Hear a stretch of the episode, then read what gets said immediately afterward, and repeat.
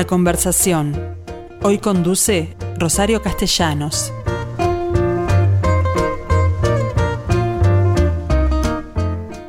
Hola amigos, ¿cómo están? Bueno, aquí una vez más con ustedes, dispuesta a compartir esta conversación más que interesante.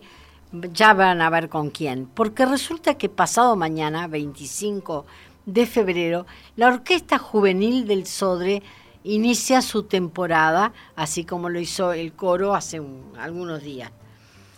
En este caso, el espectáculo se llama Romance Criollo, se, ya, se trata de un espectáculo folclórico que si bien tiene a la orquesta juvenil como principal intérprete, en realidad creo que es más que solo música. Hay canto, hay baile, bueno, ya, le, ya lo conversaremos. ¿Por qué?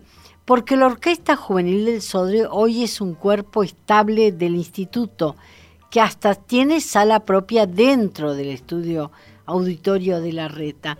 Resulta que hasta ahora estaban ensayando y bueno, y tomando sus clases en un local que quedaba próximo, pero calle por medio, y ahora resolvieron, según me contó Martinita Musú, cuando le hice la entrevista, resolvieron incorporarlos al edificio principal a partir de que quedaban lugares vacíos, porque allí se había previsto que irían las radios que definitivamente no fueron. ¿Qué les parece entonces averiguar todo lo relacionado con, lo que, con esta orquesta juvenil del Sodre, con quien la dirige, dirige la orquesta y el espectáculo, el maestro Ariel Britos? ¿Qué tal, Britos? ¿Cómo le va? Muy buenos días, querido. ¿Cómo estás? Yo muy bien. contigo. Bueno, ya, también para mí. Me gustaría que nos contaras cómo surge esto de la orquesta juvenil, porque creo que yo estuve en sus, desde sus orígenes en una escuelita donde recuerdo que los niños recibían gratuitamente un instrumento e instrucciones de música. ¿Ese es el origen? Así es. Eh, esta orquesta juvenil tiene un origen ya hace 25 años atrás, que hemos venido trabajando arduamente con esa idea justamente en un proyecto que mm, se denominó proyecto de acción social a través de la música. Y que venía de Venezuela, ¿no? Y se aplicaba en los lugares, las escuelas del contexto crítico. Exactamente, eso fue creado por el maestro José Antonio Abreu, quien tiene un premio Nobel por, por eso, y en Uruguay impulsado por el contador Enrique Iglesias, que siempre fue, bueno, era muy amigo de José Antonio Abreu y estaba empecinado en que eso ocurriera en su país. Yo recuerdo, porque me sorprendió, que había un chico con un instrumento que era más grande que él, que estaba esperando desesperado por entrar. Nunca había visto gente desesperada por entrar a la escuela como era este caso. Es decir, realmente creo que el éxito del programa eh, caló hondo, ¿no? Bueno, sin duda alguna, caló tan hondo que ese programa que empezó en una escuelita con unos pocos niños, hoy tiene más de 3.500 niños activos y han pasado, bueno, decenas de miles eh, en, estos, en estos 25 años. Y también han dado lugar a esta Orquesta Juvenil del Sobre que este año está cumpliendo sus 10 años. Cumplimos 25 años del sistema y 10 años de la Orquesta, de la orquesta Juvenil que acaba de, finalizar las audiciones 2021 con su, nueva integración, la generación 2021, a empezar a trabajar la semana, la semana que viene y bueno, es una orquesta que... Pasado mañana, perdón, ni siquiera la semana que viene. No, eh, digo la semana que viene formalmente como orquesta porque el proyecto de pasado mañana ya lo estábamos armando con los integrantes del año pasado. Claro. Entonces, eh, los nuevos nuevos empiezan la, la, semana que viene. Y pasado mañana tenemos el lanzamiento de nuestra, de nuestra temporada 2021 y con una expectativa increíble. Y con bueno, pero empecemos hablando de la Orquesta Juvenil. ¿Cuántos integrantes tiene hoy? Bueno, hoy la Orquesta Juvenil tiene 110 integrantes. Es una sinfónica, entonces. Es una sinfónica completa con todas sus letras y que tiene un repertorio como tal, que hoy día, bueno, eh, tenemos que ajustar a, la temática que, que, nos, complica a todos con el famoso amigo coronavirus, que no podemos, eh, no hay escenario que resista a esa cantidad de gente con la separación que implican los protocolos, entonces estamos con eh, ensambles pequeños para poder cumplir con las actividades musicales. Bien, ¿qué edades tienen los integrantes de la orquesta hoy? Bueno, hoy el más chiquito de la orquesta tiene 11 y hay hasta 25 años, en la generación 2021. Bien, ¿eso quiere, decir que ese es el límite, 25 años? 26, 26 es el eh, es el límite de, la orquesta y hacia abajo no hay no hay ningún tipo de, limitaciones, simplemente cumplir técnicamente con las exigencias que se requieren para las adultas. Bueno, esa es la otra que te iba a preguntar, ¿cómo se hace para integrarse a la orquesta juvenil? Bueno, la Orquesta Juvenil de Sodre eh, otorga becas a sus, eh, a sus estudiantes, por lo cual se publican unas bases para integrarla, eh, siempre en diciembre, con audiciones que son fines de febrero, comienzos de marzo, y todos aquellos que se consideran en capacidad de poder asumir técnicamente y musicalmente lo que allí se publica, se anotan, se presentan a una audición, y bueno, ahí se hace una lista de prelación y se van asignando los lugares correspondientes por categoría de instrumentos. Bien, eh, es, eh, en realidad es esta la orquesta juvenil un semillero para la, Osodre en un futuro. Sin duda, en un futuro y en un presente. Ah, Hoy debo decirte que tal vez el 50% de la OSODRE está compuesta por músicos que han sido formados íntegramente en el sistema de orquesta. Y en un futuro va a ser un 100%, porque las nuevas generaciones van a seguir empujando. Claro. Y como corresponde... Eh, Los otros se jubilan tal cual ocurrió con Lasca. Exactamente. Lasca fue un concertino histórico de la, de la OSODRE que se jubiló este año. Eh, y bueno, van dejando paso a a los, a los, a los más jóvenes. Y no solamente de la OSODRE, o sea, eh, la Orquesta Filarmónica, la Banda Municipal, los cuerpos artísticos profesionales de nuestro país, eh, y también eh, hemos exportado un montón de talentos que están haciendo muy buenas carreras en el exterior, como músicos profesionales o también haciendo sus maestrías. La verdad es que ha, habido un semillero muy importante. Pero mientras tanto, mientras se integran la Orquesta Juvenil, ¿siguen siendo estudiantes de música? Hay, hay un aspecto escuela en la, en la formación de, de estos músicos? Tienen la obligación de ser estudiantes de música. No se puede integrar a la orquesta juvenil si uno no justifica que está estudiando. Eh, es más, dentro de lo que es la orquesta juvenil, que ya quienes la integran forman parte de nuestro ciclo superior, nosotros eh, otorgamos una titulación que tiene carácter terciario, para, para, nuestros estudiantes. Y hay estudiantes que forman parte de la juvenil, pero que no necesariamente están ligados al SODRE, que hacen sus carreras musicales en otras instituciones, pero tienen que demostrar fehacientemente de que sí están estudiando, si no, no se puede formar parte de la orquesta juvenil. La orquesta juvenil, como cuerpo estable del, del SODRE hoy, ¿tiene un sueldo los integrantes? no, un sueldo no, tienen becas de apoyo eh, becas económicas, mm. eh, becas de apoyo para vestimenta, becas de apoyo para boletos, becas de apoyo para alimentación, eh, sí, o sea, ellos tienen subvenciones económicas. Claro. Y ahora nueva sala, además. ¿Qué significa el haberse integrado al, al edificio madre? Bueno, eso simbólica y realmente es muy importante para la orquesta juvenil. Mm. Esto ha sido eh, un espaldarazo muy fuerte, muy importante que este consejo directivo le ha dado a la orquesta juvenil, de, darle sede en, el corazón del edificio, realmente, tú lo mencionabas muy bien, hoy estamos ocupando, se readecuaron las instalaciones que en un principio fueron para, para las radios, se han readecuado y hoy es un ámbito académico increíble, preparado desde el punto de vista sonoro, acústico, bueno, y, y con todas las posibilidades tecnológicas para poder desarrollarnos en esos tiempos que corren, y es un incentivo increíble. Imagínate un estudiante que venga a la Casa de la Cultura más grande del país, eh, donde va a desarrollar quizás su vida profesional y donde se va a catapultar hacia el mundo. O sea, eso es un incentivo asombroso. Bien, eh, ¿de cuántos años es la carrera? ¿Cuándo consideras tú que un estudiante está plenamente formado como para transformarse en un profesional? Bueno, técnicamente cuando culmina nuestro ciclo superior, está listo para eh, integrarse a, la, vida profesional. Bueno, pero ¿cuántos años son? Y bueno, depende de, la intensidad y el interés y el, talento, en definitiva, que tenga la persona. Puede ser un proceso de 5 o 6 años o puede ser un proceso de 10. Eh, va a depender mucho de la persona. Eh, cómo, cómo lo lleve, pero cuando termina nuestro ciclo no solamente saben tocar el instrumento, sino que tienen una formación teórica en armonía, en composición, historia del arte, etcétera, un montón de colaterales que son los que justamente le dan todas las herramientas para poder forjarse como profesional. No, no salen directores. Bueno, no, no tenemos la carrera de dirección aquí todavía, pero es uno de los debes que pensamos implementar. Bien. Hacemos cursos de dirección, pero no formamos directores todavía. Muy bien. Eh, hablemos del espectáculo que vas a estrenar pasado mañana, que también está a tu cargo romance criollo, ¿no? Sí. ¿En qué consiste? Porque, ¿cómo has hecho para reunir 110 personas en un escenario?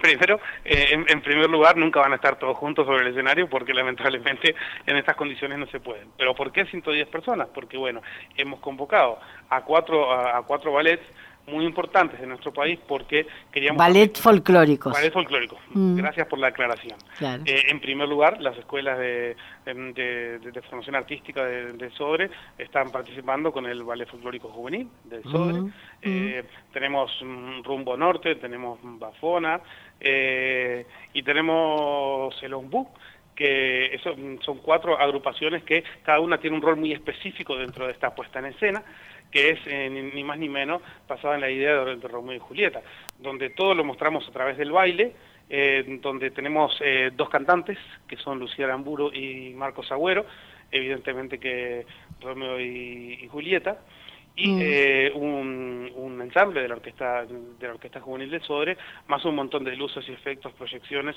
con cosas muy lindas que van a pasar en escena donde hemos extrapolado una una lucha una batalla se transforma en un duelo de boleadoras bombos zapateos y y bueno, y, tratar de contar esa historia de una manera creativa, traída a, a nuestro a nuestro Uruguay, a nuestro a nuestro interior, eh, con todos ritmos y canciones eh, muy típicas y tradicionales nuestras. ¿Y algunos de esos de esos eh, grupos vienen de, exactamente del interior? Sí, sí, vienen de Tacuarembó, vienen de Canelones y bueno, y, de Montevideo. Bueno, por supuesto. ¿Y de la música qué me podés contar?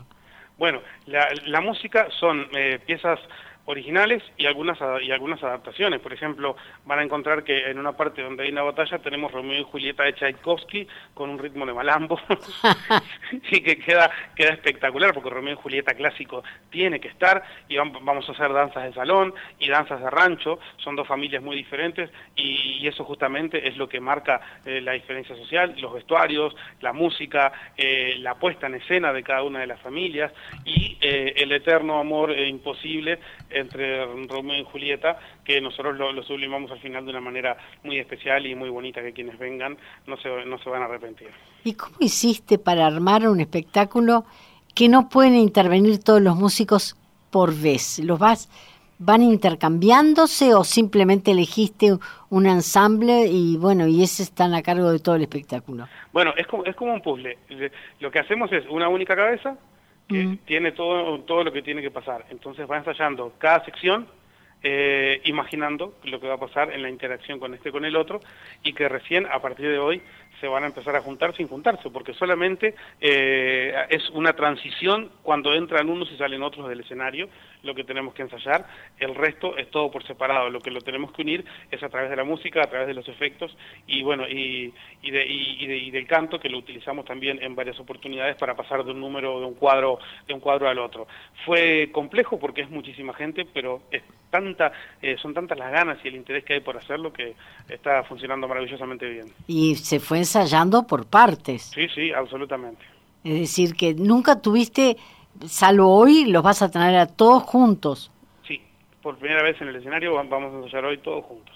Pero de cualquier forma no van a estar nunca juntos todos los integrantes de la orquesta. Van a estar juntos con el ballet algunos y comparte el ballet eh, con algunos cantantes, ¿no?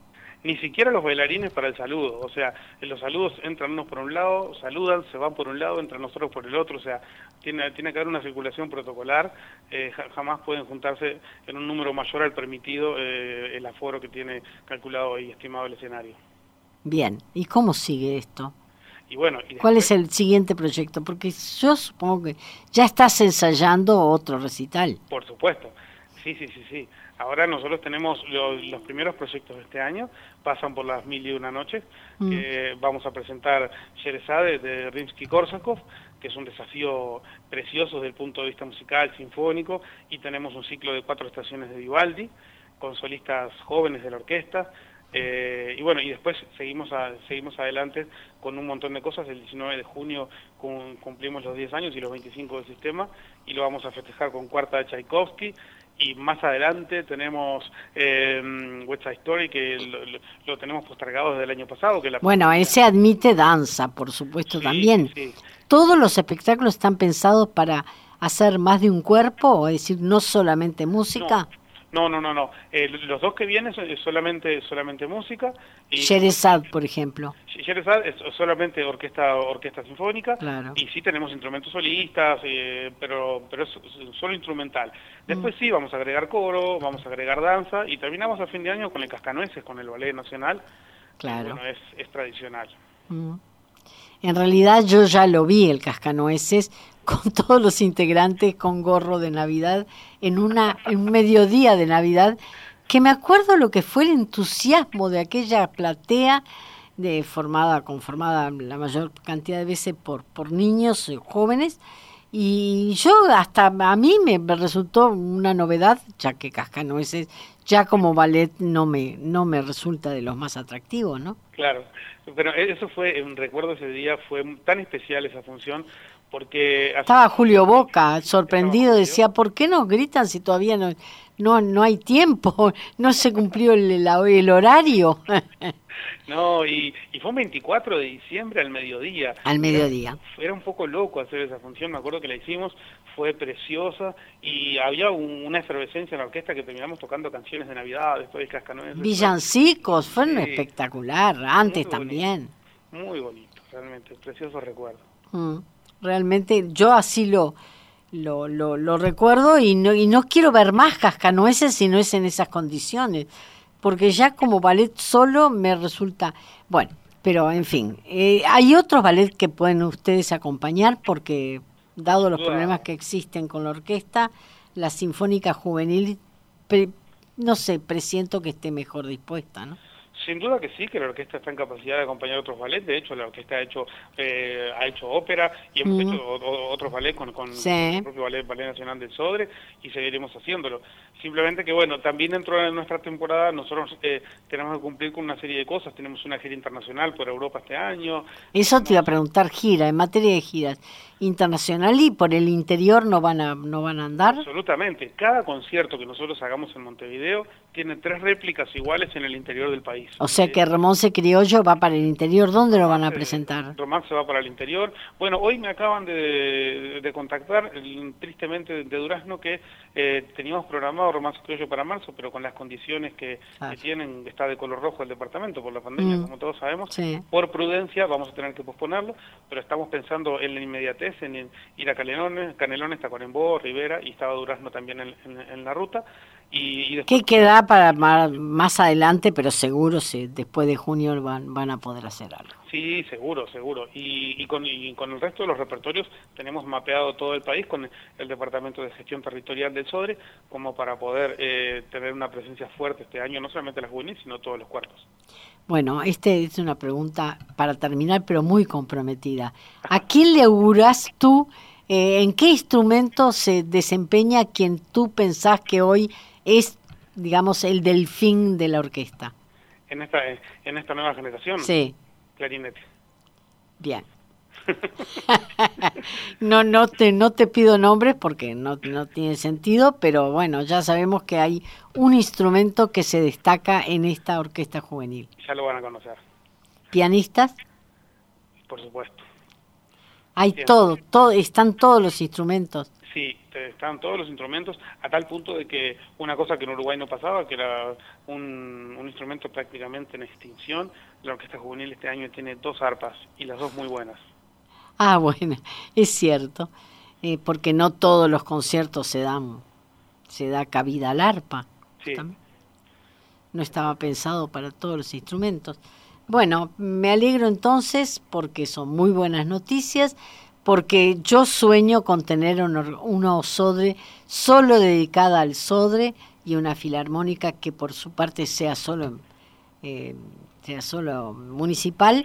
Bueno creo que vamos camino a, lograrlo no vamos camino a lograr eso y yo creo que mucho más porque el Uruguay también eh, necesita músicos calificados y, muchos, y estamos en eso. El semillero existe y creo que prontamente van a seguir las buenas noticias. La, el sistema y la orquesta juvenil gozan de muy buena salud. Bien, me alegro muchísimo, Ariel Britos. Muchísimas gracias, mucha merde para este próximo concierto. Muchas gracias. Para el romance criollo y bueno, trataremos de verlo. ¿Cuántas funciones son? Va a ser una única, una única función. A las 20 horas el 25. jueves, mm. Exactamente, 20 horas.